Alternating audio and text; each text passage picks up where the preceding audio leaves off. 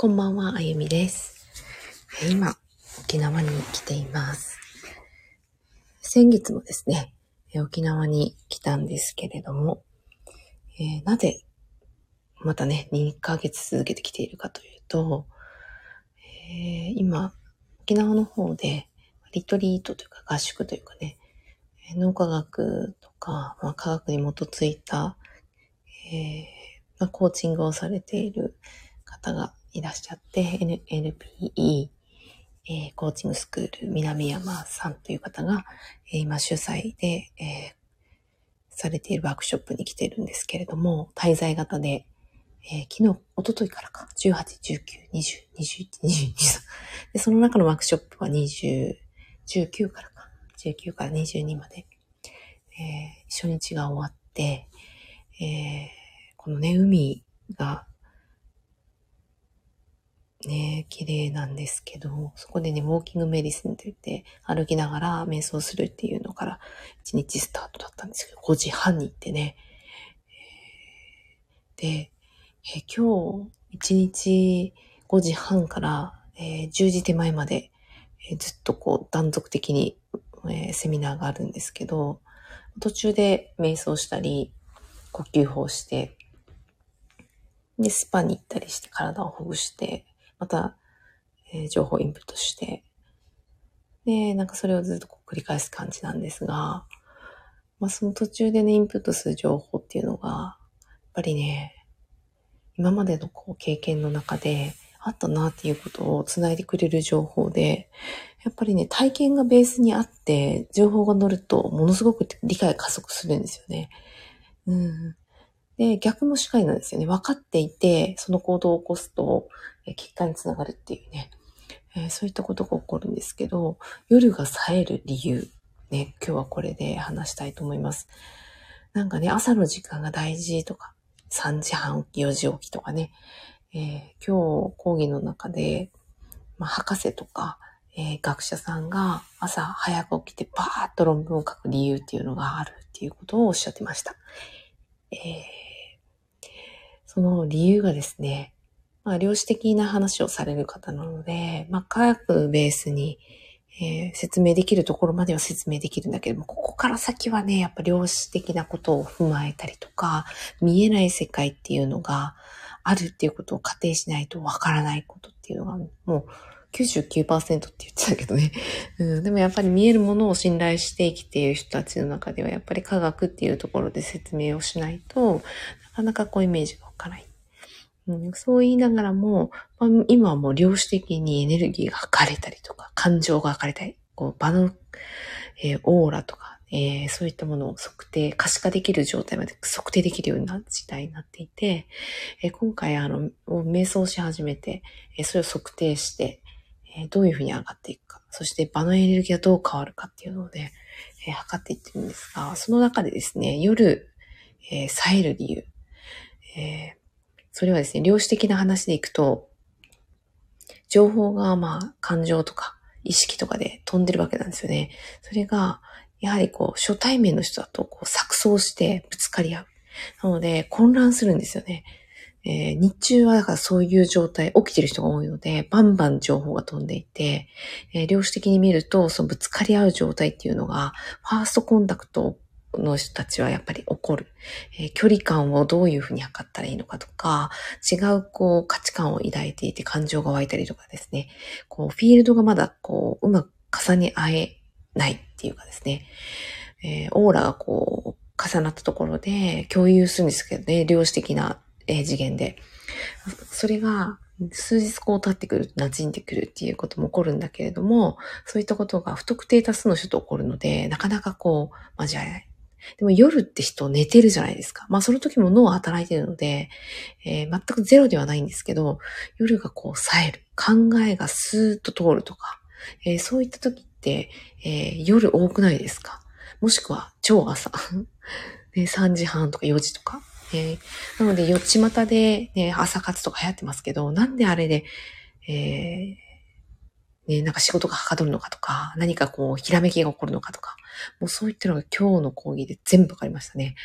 だから、ちょっと興奮してる、うん一日終わって。で、瞑想今日は3回やったかな。うん、だんだんこうグレートアップして、フィールドができて、えー、活性してるのが分かって、今もこう測定されている状態なんですけど、まあね、人がこう、点々とこうね、全国世界回っていく。その人が歩いたところ、ね、フットスタンプっていうらしいんですけど、そのフットスタンプ、足がこうついたところの場場のエネルギーって、その人のエネルギー上がると、えその場も上がるっていうのがもうね、分かっていて、で、今日も、え全国的にその、えー、意識のエネルギーを測定しているスポットが地図にこう落とし込まれているものっていうのが、えー、もうね、普通にネットで載ってるんですよね。びっくりして、今日言われて調べてみたら、普通にあって、で、日本にも、23区内にありました。で、このなん、なんでこの、えー、測定するっていうのが、えー、今回話に出てきたかというと、9.11とかね、3.11とかね、皆さん記憶の中にあると思うんですけれども、えー、9.11が起きた、えー、あの場所、アメリカの場所、また3.11が起きたあの福島のあの場所。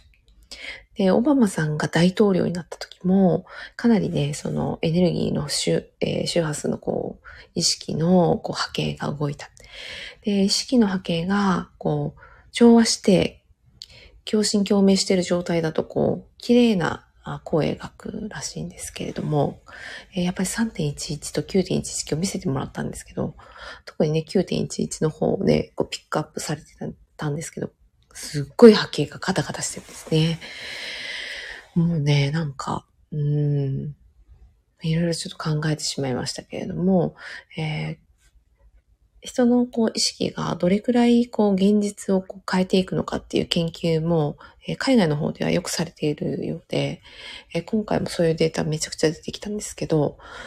うんもうとにかく何万とか何千とか何百とか、もちろんね、こうその場のエネルギー変わってるっていうのはデータでもはっきり出てたんですけど、それをどんどんどんどん数値を落としていったときに、何人の人がいると数万人に影響を及ぼすかっていうのがね。まあでもなんか、どんな次元のクイズみたいな感じだったんですけど、クイズされて、みんなね、どうだろうって。まあ、こ、ここでクイズするってことは少ないんじゃないかな、みたいなね、話してたんですけど、まあ、集合意識の3%その集団の3%が意識変わると、その集団変わるっていうのは別の方から聞いてたんですが、それが最低何人なのか。ね何人だと思いますか？で私はこう、今呼吸法を学びつつ実践してで、それを伝えたりもしてるんですけど、そのお師匠がですね、えー、マックスさんっていう方がいらっしゃって、まあアメリカの、アメリカじゃないや、イギリスの出身で、えー、オックスフォードで脳科学を勉強して、えー、そこから、まあずっと中、幼少期からこう呼吸法に触れているお師匠がいるんですけど、もう47、30年ぐらいやってるのかな？ね、なんか、呼吸バカって感じだなと思いますけど、もうね、呼吸の隅々まで知ったそのお師匠がね、言ってたんですよね。うん。人の意識がね、変わる3%。ね、人数はね、聞いてなかった。うん。そのお師匠が、今そのお師匠のお師匠を呼びたいとかつって、えそれ言い出した時に、その私もこの呼吸法を広めていくのに、消化体の呼吸法っていうね、こう、エネルギーセンター1,2,3,4,5,6,7,8を意識するっていう呼吸法があるんですけど、それをね、一緒にやれる仲間、またその他の呼吸法もね、一緒にやれる、こう、対面でやれる、えー、近くの仲間を作りたいと思って、えー、10人って思ってたんですよね。からね、10ぐらいかなと思ってたら、8ですよ。8。7から8に変わるときに、結構こう変化が出てきたって。だ10人ね、いれば、うん。えー、福岡県ぐらいの意識が変わるかな、みたいな。で、数万人って言ってたから、まあ、50万人の政令、50万以上の政令指定都市なので、まあそういう意味では、50人ぐらいにしたいところですけど、ね、別に福岡だけを変えるっていうわけではないので、まあ、地域の人ね、周りの地域の人が、まあ、自分らしくね、生きていける世の中になるといいなと思っていて、うん。だから、それが全ての子供たちの未来につながっていくと思っているので、ね、だから、その3%、最低8人、うん、最高は、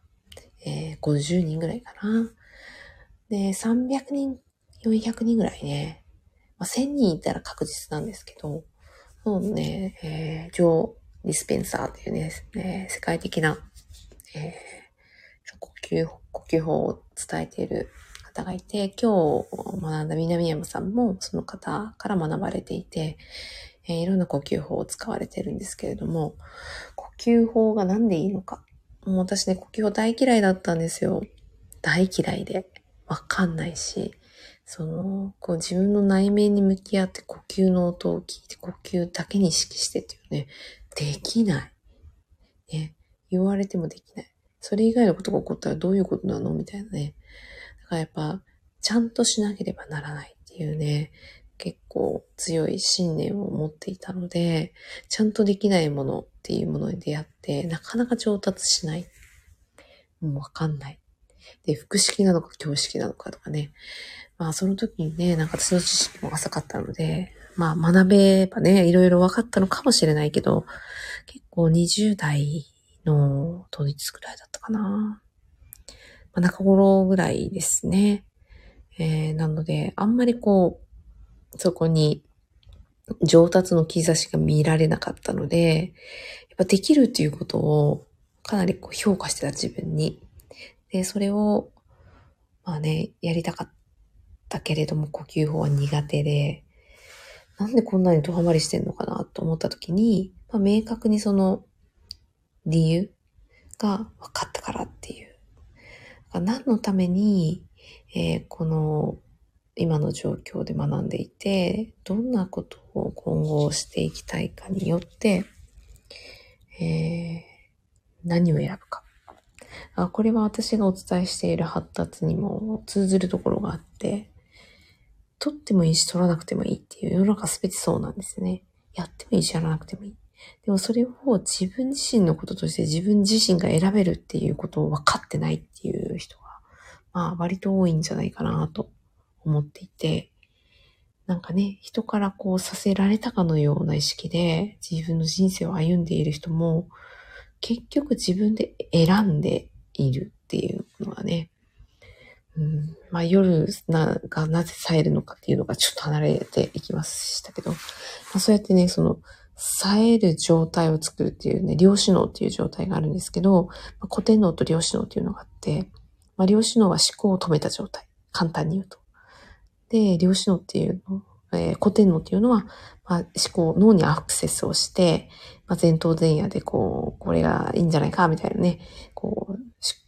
考的にこう思ったものを、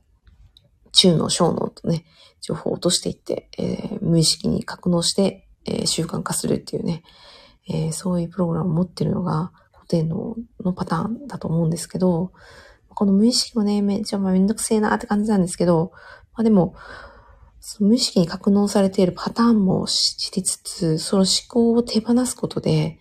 えー、その量子脳という状態に入ると、えー、宇宙の意識とアクセスできるんですよね。なので宇宙イコールエネルギーで、エネルギーこんばんは、草野さん、クラゲさん。えー、ね、この夜の時間なぜさえ渡るかっていうのをね、えー、今日、今沖縄に来ていて、えー、ワークショップ、脳科学とか、えー、量子力学とかのね、土台の情報を得ながら、えー、呼吸法をやったり、瞑想をやったりっていう、ワークショップに来てるんですけど、まあ、ちょっと発達っていうのを、突き詰めていっているさなかに出会って、うん、でその量子脳っていうのが、アクセスしやすい状態なんですね。いわゆるこう、ひらめきが、とか、引き寄せがとかね、よく言いますけど、なぜそういうことが起こるのか。そこを、まあ、意識の使い方として、えー、特別なものとして扱うと途端に分離が起きてきて、えー、その、ひらめきが起こらない時の状態にこう入っていく。どんどん乖離していく。なので、意識の使い方とかもね、なんか知っていくと、うん、あるっていう、そのあるがままをそのまま見るっていう状態が一番ベストだっていう状態がもう本当に、えーいいんだなっていうのが、もう今日の講義を聞いて分かったんですけど、うん。あ、こんばんは。出たり入ったり。電波が悪いのかな。1970年佐世保市生まれ、大自然の中で育つ。小一の冬、長崎の駅に引っ越す。あ、駅、駅のこと今仕事してますよ。うん。なんか駅、全然話違いますけど、なんか駅で、は、なんだっけ。ワーキング、今も駅なんですか？どうなんだろう。佐世保市生まれ？えー、佐世保通ってましたよ。フットサル、佐世保に監督がいて、佐世保にフットサルしに、一緒にその方とブラジル行きました。めっちゃ行きたくて。駅ね、駅、え、今、今は奈良？あ、そうなんですね。えーと、京都はよく行きますよ。この間、琵琶湖通ったかな。京都で行って、この間京都行って、そこから福井に行く最中に、滋賀県、奈良通ったのかなちょっと、土地勘がちょっとないので、どんなルートで行ったら奈良通るのかちょっとピンときてないですけど、最近京都によく行くんですよ。今日の講師の先生も京都の方で、比叡山にその前行ったかな？琵琶湖はでも滋賀県ですよね。奈良じゃないですよね。面してるのかな？いいですよね。最近なんか、あの、関西圏にご縁があって行くことが多いです。うん。ね、夜がさえ渡る理由。なんかね、コーヒー飲んだからとかそういう理由じゃなくて、えー量子的にちょっとね、見たら、どういうことが起きてるのかっていうのが分かって、で、起きてる人がね、多いんですよ。その自分の周りに。まあでも量子的に行くと時空を超えるので、まあね、世界的に見ると昼の国もあってっていうのはあるんだけど、うん、なんかこう静寂の中で、なんかシーンとしてっていうね、なんか物理的にそういう時間だからっていう感じもするだ、するんだろうと思うんですけど、さっきちょっと前に話した量子脳と古典脳っていうね、えー話をしてるんですけど、量子脳の状態に入りやすくて、その繋がった時に降りてくるんですよね。で、その状態になると降りてきて、それでバーッとこうアウトプットするっていうね。だから、学者さんとか、うん、研究やってる博士とか、バーってその時間に論文を書き上げるとかって今日言ってましたけど、朝活する人とかね、今日ライブしようと思ったのは、なんか朝の時間が自分の中でめちゃくちゃ大事で、その時間がなくなると、すごく一日調子悪いっていうね。まあ、そうでしょうね。って思ったからちょっと立ち上げて、こう、ちょっと忘れないうちに話しとこうと思って、えーライブしてるんですけど、うん。なんかその状態を、脳がうるさい状態だからね、中世の時代の情報、一生の情報量を今の現代人は一日で得ているって言ってましたね。それそれも量子的な、えー視点だと思うんですけど。なので、めちゃめちゃ情報量、違うね、物質的な面だよね。テレビもあるし、まあ、このスマホもそうだし、なんかいろんなものの影響もそうだし、色も多いし、うん。こう刺激、ドーパミンをこう誘発するような刺激が多くて、それにこう依存しやすいような、だか脳が忙しい状態が常にあるみたいな。そんな時に、台風がブワーって来てる中で、ちょっとあれが欲しいとかっつって、ぐわーってこうかき分けながら取りに行ってるような感じで、そりゃうまくいかないよね、人生って思いますよね。うん。なんかそれをシャットアウトするのに、情報量の制限っていうのは本当にいいなと思っていて、うん、自分がこう、やりたいことをやるためにも、うん、何がやりたいことなのかすらわからないっていう状態の人っていないですかね。私もつい最近まで多分、まあ、似たり寄ったりみたいな、本当にこれで合ってんのかな。やりたいことがないわけじゃないんですけど、これで合ってんのかなって思って生きてたなーって思っていて、合ってるとか合ってないとかないんですよね。まあ、それもなんかこう回り回って分かったんですけど、うん。だからね、こう、ブレッブレで生き生きるのもまあ悪くはないと思うんですけど、疲れるなーっていうのが最近のなんか、うん、感覚で。で最近 USJ に行ったんですよ。そう言いながらも。で息子が、きゅ恐竜が大好きで、それこそこの間京京都に行った後に福井に行った理由はそれなんですけど、福井に行って恐竜を堪能して、まあ、自然が多かったし、もうそこだけにフォーカスしていたので、すごいなんかね、良かったんですけど、最後ね、ジュラシックパークまで連れて行こうと思って、良かれと思って行ったんですけど、まあ、息子も喜ばん。喜ばん、喜ばん。もともと、まあ、自然の中でこう遊ぶことが多い、えー、子だったし、ゲームはまだずっとね、本人はめちゃくちゃ欲しがってるけど、与えてないし、うん、それでもね、やっぱ情報すごい飽和してるなって思う中で、えー、子供たちのね、なんかこう意識も混乱するだろうなと思うところなんですけど、そんな中、あんまり行ったことのないそういうテーマパークに、えー、作り物を見る。そうなんですよ。あの、こう動くやつ喜ぶかなと思ったら、大きさが違うとかって言い出して、あの恐竜の大きさが違うとかって言って、で、やっぱり化石の方が良かったみたいで、化石の発掘を今回しに行ったんですよ。そうそうそう、正解です。ありがとうございます。16屋さん。いざよいさんですね。間違えました。ごめんなさい。へえー、そういうことなんだ。いい。音楽をする方なんですかね。私、楽譜が読めなくて。徘徊し、ムキピリ、エン。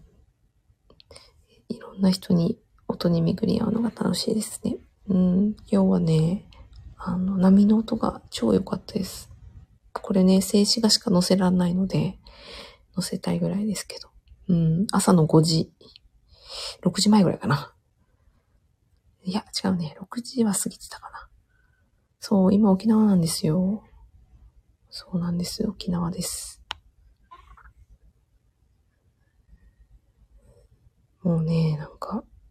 うん、朝のめちゃくちゃ良くて、で、ぬ、なんか、入ってみたら全然冷たくなくて、これ泳げるわって思ったら、泳いでる人いるんですよ。朝から。あ、バシャバシャバシャってね、おじさんが。で、またなんか一人のおじさんが走ってきて、ザバーって入って、バシャバシャバシャみたいなね。羨ましくて。で、今日、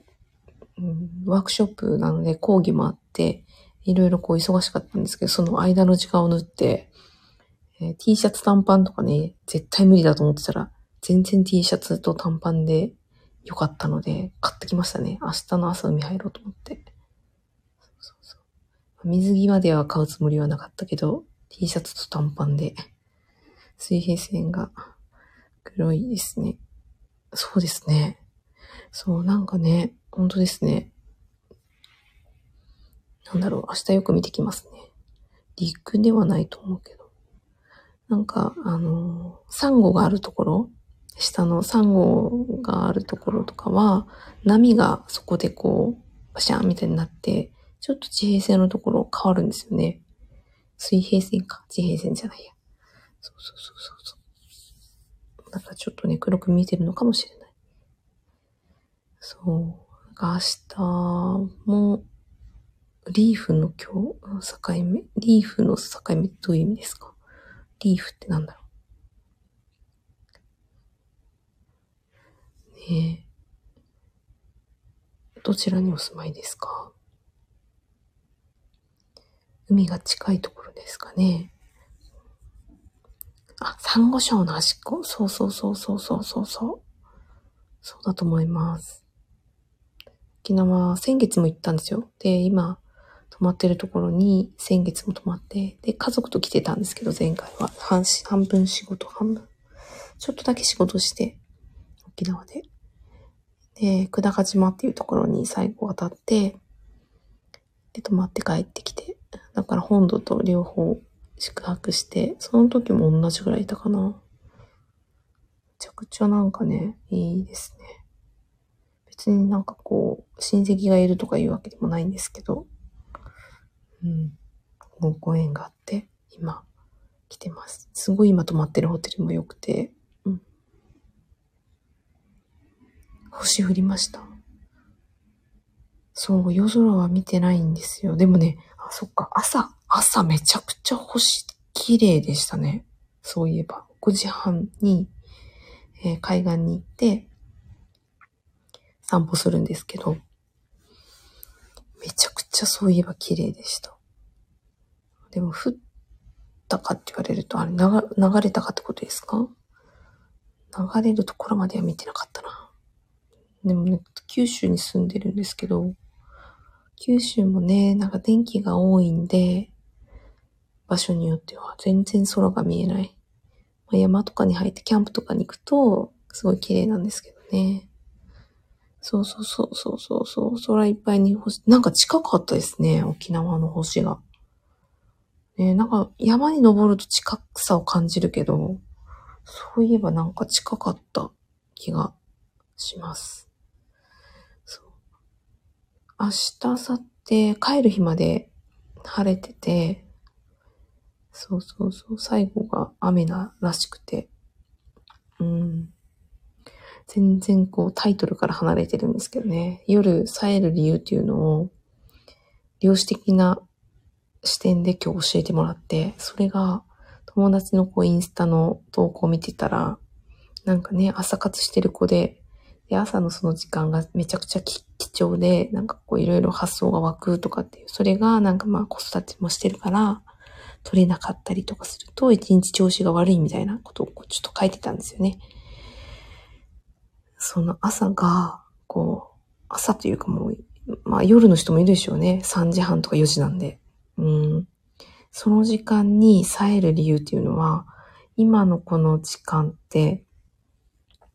自分が住んでるところの周辺は寝てる人が多いですよね。夜はやっぱり。どっちかっていうと日中よりは。で、動いてる人よりは。だから、えー、思考が感情をね、引き起こして、その感情には周波数があって、周波数にはエネルギーがあるので、まあ、エネルギーって測定できるんですけど、そのエネルギーが日中はもうバーって、で、こう、トーラス上でこう自分の体から出てる。で、大体2メートルから8メートルぐらいね、大きい人である。でそれが重なり合うと情報を交換するんですよね。で、それが、まあ、調和する人だといいんですけど、みんながみんな調和するわけじゃなく、ぶつかり合ったりとか、だかそこの言葉ではない、音ではない、光ではない情報の行き交いの時に、それ受信したり発信したりしてるわけなんですよ。それが邪魔するんですよね、思考。入ってきちゃって。だから風況はみたいな。だからなんかスムーズに通らないみたいな。ちょっとなんかせかせかして、なんか頭がまとまらないなっていうことが起きてみたり。うん。なのでこの時間帯になると、その情報がこう、ね、下がってくる。まあ、そうすると、その時間が、えー、自分が量子脳の状態、まあ、思考を止めた状態に一旦入ると繋がりやすくなって、バーっと降りてきたものを、えー、また古典脳に落として情報をアウトプットするとかね。めちゃくちゃ理にかなってる話を今日されてたので、だからね、世の、なんかね、人まあ、インシュタインもそうなんですけど、まあ、瞑想するわな、みたいな、呼吸法するわな、みたいな。えー、思考を止める方法を日常の中から取り入れてるっていうのがね、今日話があって、それが運動と呼吸法ですよって言って。で、運動はめちゃめちゃわかるんですよ。私思考を止めるためにずっと競技生活してたので、もう走りまくったり動きまくると考えらんないんですよね。それが逆に、えー、楽で、で、運動をやめると、やめるっていうかもう運動の時間が終わるとめちゃくちゃ思考が働いて、いろんな考えが頭の中でうるさくって、もう本当に疲れる。なんでみんなそんなになんか何も考えないの？とかってね、上から思ってましたよね。だから動いてて、競技性、競技レベルでやる？と、ある一定のところまで追い込むので、考えらんない。うん、だから、うん、そういう生活を30まで、結婚する直前までやってたので、うん、わかるなぁと思って。ただ、運動だけだと、思考は停止するんだけれども、その思考の大元の信じている価値観っていうところまで内省していかないので、問題ごとっていうのが変わらないんですよね。まあ、一家で行くけど問題が起きて、えー、ね、大変なことになるみたいなのを繰り返してみたりとか、するんじゃないかなって思います。うん。寝ているのが普通。そうですね。順序立てて考えたら疲れが少ないんじゃない？そうですね。疲れ。順序立てて考えたら疲れが少ないんじゃない？どういう意味かな？寝てて、その後起きてやるっていうのがですか？でもね、朝4時起き生活すると、疲れなくもないんですよね。まあそれは慣れるまでかもしれないけど。うん。だからね、なんか夜更かしする人が冴える理由もわかるし、朝早く起きる人がなんか冴える理由もね、わかるなと思って。あいろんな考えが同時に湧き上がる疲れ。そうなんですよ。脳がすっごい忙しい状態。今日図で見せてもらったんですけど、いろんな、あの、脳の部位が発火して、えー、こう、まあ、色付けされてるんですけどね。そうそうそう。あっちも動いてる、こっちも動いてる、こっちも動いてる、こっちも処理しなきゃいけないって言って、そういう状態？うん。なんか、見てるだけで騒がしそうだな、みたいな。で、一番こう、クリエイティブになってる時の状態と全くかけ離れていて、そうそうそうなんかそれを取り戻すのに呼吸法が有効だったり、えー、瞑想が有効だったりっていうのがもうデータ的に分かってるっていうのを今日ね、散々お話を聞いて、そう。で、しかも13分 ?13 分呼吸法をして何回か数日繰り返すと脳の状態がすごいピュ、あの、なんかね、えー、例えばアルコール飲んだ時とか寝不足の時とかこう測定すると、なんかボコボコボコボコ、あの、活性化してるとこは少ないって動くとこは少ないみたいな感じで穴が開いたような脳が出てくるんですけど、呼吸法するとそれがつるんとね、えー、全脳でこう働くタイプの脳がこう映し出されて、だから呼吸法するメリットがあるなって、もうシンプルに思わざる得ないっていうね。やった時もやっぱクリアなんですよね。だからそれがね、すごく理解できて、体感があって、体験があって、かつ理論があるっていうのがね、一番ベストだと思いますけど、そうそうそう。うん。平均値はね、うん、そうですね。なんかですね、なので、めちゃめちゃ今日のね、学びも濃かったんですけど、でもみんな毎日やってることをなんか、今まで聞いたことのない、ない視点で解説されただけで、納得でしかないっていうね。うん。でしたね。なのでこれを、まあね、知って、ていって、暮らしの中で、そういった視点を入れていくことで、より、なんか自分がやりたいなって思うことに素直に向き合えるんじゃないかなって思ってます。で、今ね、なんか仕事を変えたりとかして、2年ぐらいになるんで、働き方を変えて2年、3年ぐらいかななるんですけど、その間に、やっぱりそういう、なんだろうな、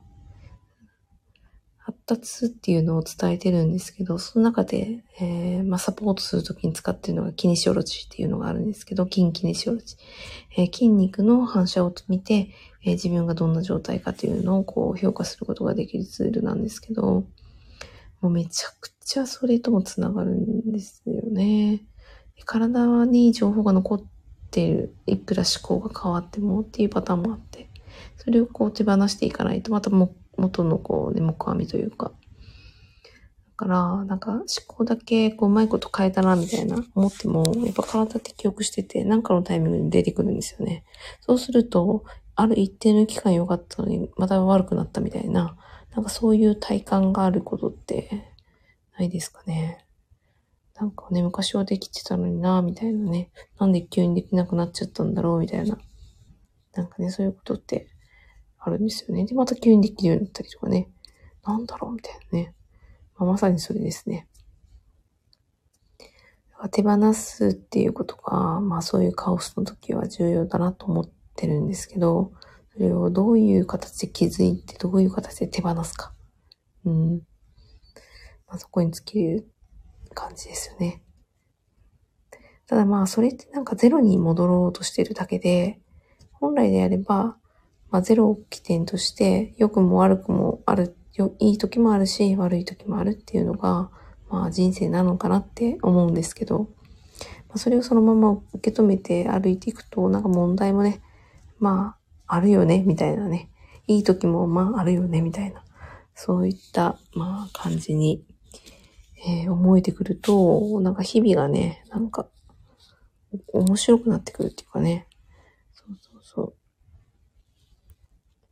ともとアスリートらしい悩みです。もともとできないとそんな悩みはないですね。なるほど。そう。だからね、体験が結構重要で、人間って動いて発達するようにできてるので、体が。それで脳がキャッチして、それで神経を発達させて、まあ、脳も発達させていくっていう。まあ、その相互作用で人ってこう成長発達していくんですけど、仕組みとして。動かないと、やっぱり感覚入力が入らないので、うん、やっぱり頭の中で作り上げた世界なんですよね。もちろん今見てるものも意識なので、もう無であることには変わりないんですけど、U を作るために意識してるだけなので、それがね、なんか、うまく、まあ、それ明日聞いてみようかな。ね。物理世界二次元と非二次元とその超越した次元っていうのを次学んでいくので、まあ、二次元の中ではそれはもう絶対条件ですね、動くっていうのは。ね、非二次元だとどうなるのか。なんかね、ちょっと聞いてみよう。動くっていうのがどういう状態なのか。うん、次元的に見るとですね。そう、三次元じゃないんですよ。そうなんですよ。三次元が含まれるのかもしれないけど、意識、えっ、ー、と、多分ね、言われてるのは、あの、エーテル体とか、こう、なアストラル体とか、こうね、えー、こう、見えない、えー、本当はそっちがね、メインなんだけど、でそこにも一個ずつ、そうでね、情報が格納されていて、でその情報の種類が、その、まあ、エーテル体だとこれとかね、えー、アストラル体だとこれみたいな感じで、情報がね、量子的な視点で見ても、え、違っていて、うん、そういう意味では、そこに、えー、付随して意識っていうのがあるんですけど、その意識の先っていうのをね、この4日間では学ぶということで、もう何のこっちゃってちょっと思いながら想像もできてないですけど、まあ、ワクワクって感じですかね。うん。ギリシャ時代の、いや、ギリシャ時代の話でもないですよ。うん。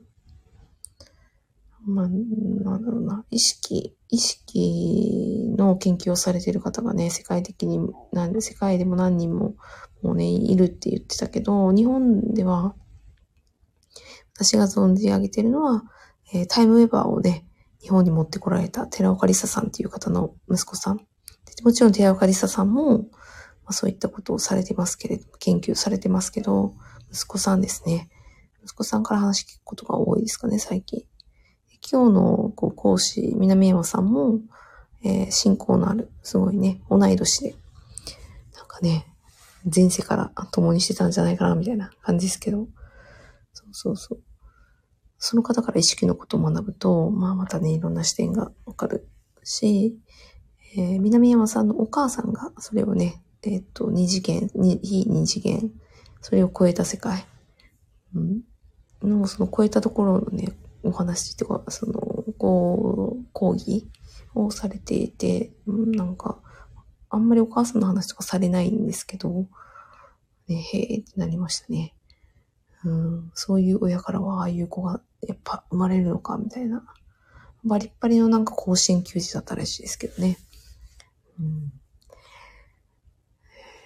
なんかね、タイトルからちょっとだんだんかけ離れてきたので、えー、タイトルに戻すと夜がさえ渡る理由っていうね、さえる理由。うん、量子的な視点で見たときに、えー、情報がね、こう、情報というと、物理的にはえー、まあ、視覚情報、光と音ととかね、物質と、あなんかね、言われますけど、こう触覚刺激とかね、そういう情報、平行感覚とかね、そういうのを使っての情報入力っていう感じですけど、量子的に行くと、エネルギーですね。えー、それが、あえー、人ってこう、分かり合える。フィールドっていう体の周りにあるところが重なり合って分かり合える。でそれは思考、思考から湧いた感情がね、こう作り出している中にエネルギーがね、周波数という、えー、高い周波数もあれば低い周波数もあって、えー、それを持ってるんですけれども、それが重なり合うときに、えー、交換するんですよね。だから共鳴とかね、言いますけど、なんかその人の、なんか思ってることがなんとなく感じてきたりとかね。それが夜は寝ている人が多いので、感情が飛ぶっていうのがね、脳は止まってないけどね、少なくなる。で、そういう影響を及ぼすものが減るっていうことで、意識が通りやすくなる。うん、なので、えー、そういったところで、友達が朝、朝活をするときに、えー、起きれなく、邪魔されてね、子供ちゃんとかに邪魔されて、時間が取れないと、すごくね、調子が悪いって言ってて、えー、その投稿を見たので、このお話をしています。物理の概念を引用して世界観を作り上げているんです。そうなんですよ。概念なんで。うん。意識することで物質化できるっていう考え方が量子力学で、えー、まあ、全部あとは意識を向けてないところはないって。うん。で、揺らいでいて、意識向けてるところもね、常に揺らいでいる。意識を向けることで物質化するっていうこの世の中の仕組み。で、未来も過去もないっていうね。まあ、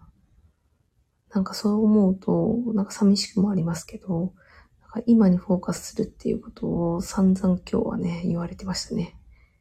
うん。ね、今だけを見てよかったらっていうのもありますよね。将来見るから想像して、ああだこうだ。過去を見て失敗したからああだこうだって言ってるけど、果たしてそれが今に役今のこう行動を起こすときに役立つ情報であるのかっていうね、囚われてるなぁ、みたいなね、思うこともありますけれども。うん。勉強会なそうなんですよ。勉強会っていうかね、えー、ワークショップ、リトリート型のワークショップですかね。うん。滞在型の沖縄で欲しいですね。明日もちょっとね、早いので、そろそろ終わりにしたいなと思います。滞在してる間に、まあ、アウトプットしとかないと、まあね、忘れちゃうんで。忘れてもね、体に入ってるんだろうなとは思うんですけど、こうやってね、なんかお伝えすることで、また他の誰かが、この話を聞いて、えー、誰かの人生のね、何かになるかもしれないなと思って、えー話をしました。えー、今日ね、聞いてくださった方、こんなね、遅い時間まで、皆さん、眠たくないですか？私はだんだんちょっと眠たくなってきたので、明日に備えて寝たいなと思います。えー、今日は聞いてくださってありがとうございました。おやすみなさい。